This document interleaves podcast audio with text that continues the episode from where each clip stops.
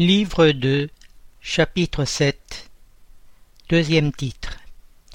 Union de l'âme et du corps.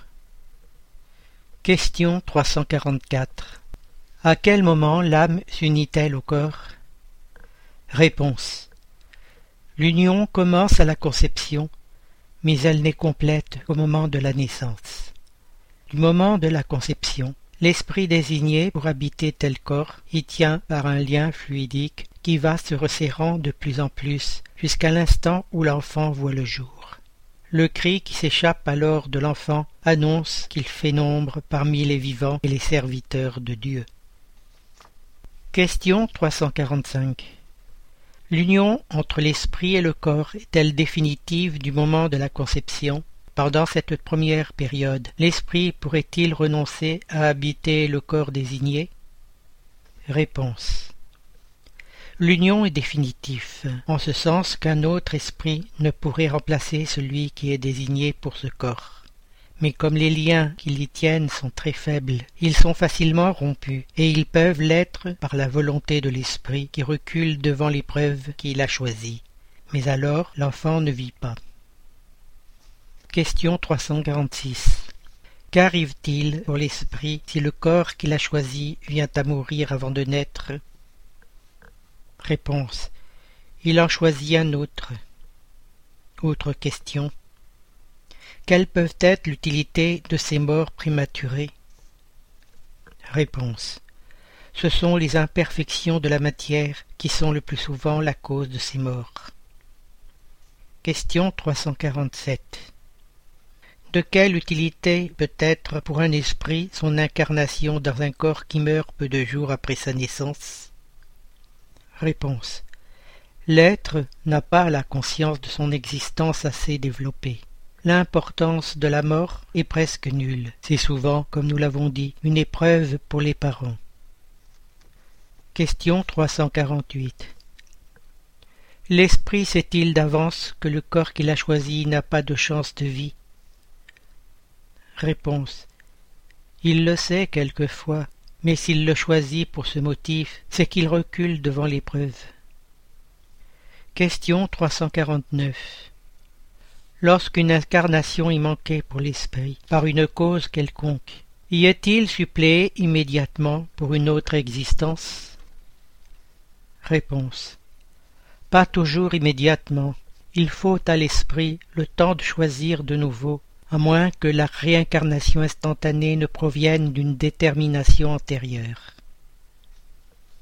Question 350 L'esprit, une fois uni au corps de l'enfant, et alors qu'il n'y a plus à s'en dédire, regrette-t-il quelquefois le choix qu'il a fait? Réponse. Veux-tu dire si, comme homme, il se plaint de la vie qu'il a, s'il la voudrait autre? Oui, s'il regrette le choix qu'il a fait. Non, il ne sait pas qu'il l'a choisi. L'esprit, une fois incarné, ne peut regretter un choix dont il n'a pas conscience, mais il peut trouver la charge trop lourde, et s'il la croit au-dessus de ses forces, c'est alors qu'il a recours au suicide. Question 351 Dans l'intervalle de la conception à la naissance, l'esprit jouit-il de toutes ses facultés? Réponse plus ou moins suivant l'époque, car il n'est pas encore incarné, mais attaché. Dès l'instant de la conception, le trouble commence à saisir l'esprit averti par là que le moment est venu de prendre une nouvelle existence.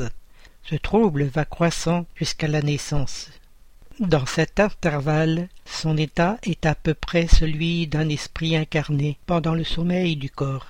À mesure que le moment de la naissance approche, ses idées s'effacent ainsi que le souvenir du passé dont il n'a plus conscience comme homme une fois rentré dans la vie. Mais ce souvenir lui revient peu à peu à la mémoire dans son état d'esprit. Question 352 Au moment de la naissance, l'esprit retrouve-t-il immédiatement la plénitude de ses facultés? Réponse Non, elle se développe graduellement avec les organes. C'est pour lui une nouvelle existence. Il faut qu'il apprenne à se servir de ses instruments. Les idées lui reviennent peu à peu, comme chez un homme qui sort du sommeil et qui se trouve dans une position différente de celle qu'il avait la veille.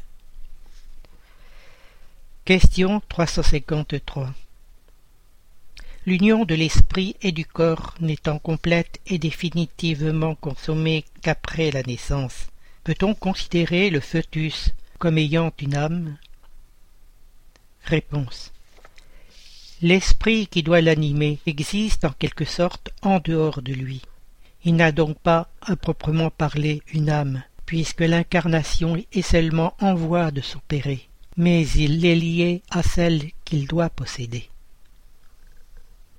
Question 354 Comment expliquer la vie intra-utérine?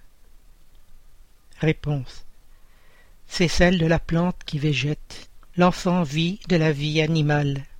L'homme possède en lui la vie animale et la vie végétale, qu'il complète à la naissance par la vie spirituelle. Question 355 Y a-t-il, comme l'indique la science, des enfants qui, dès le sein de la mère, ne sont pas nés viables, et dans quel but cela a-t-il lieu? Réponse. Ceci arrive souvent. Dieu le permet comme épreuve, soit pour les parents, soit pour l'esprit désigné à prendre place. Question 356 Y a-t-il des enfants morts-nés qui n'ont point été destinés à l'incarnation d'un esprit? Réponse Oui, il y en a qui n'eurent jamais un esprit destiné pour leur corps. Rien ne devait s'accomplir c'est alors seulement pour les parents que cet enfant est venu. Autre question. Un être de cette nature peut-il venir à terme? Réponse. Oui, quelquefois, mais alors il ne vit pas. Autre question. Tout enfant qui survit à sa naissance a donc nécessairement un esprit incarné en lui. Réponse. Que serait-il sans cela? Ce ne serait pas un être humain. Question 357. Quelles sont, pour l'esprit, les conséquences de l'avortement? Réponse. C'est une existence nulle et à recommencer. Question 358. L'avortement volontaire est-il un crime, quelle que soit l'époque de la conception? Réponse.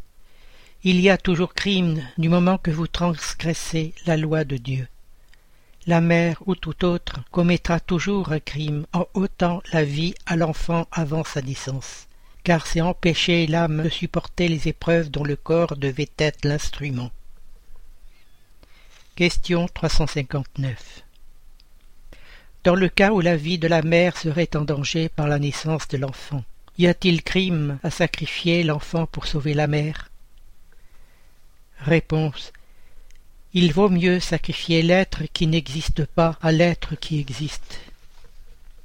Question 360. Est-il rationnel d'avoir pour le fœtus les mêmes égards que pour le corps d'un enfant qui aurait vécu? Réponse. Dans tout ceci, voyez la volonté de Dieu et son ouvrage. Ne traitez donc pas légèrement des choses que vous devez respecter. Pourquoi ne pas respecter les ouvrages de la création, qui sont incomplets quelquefois par la volonté du Créateur?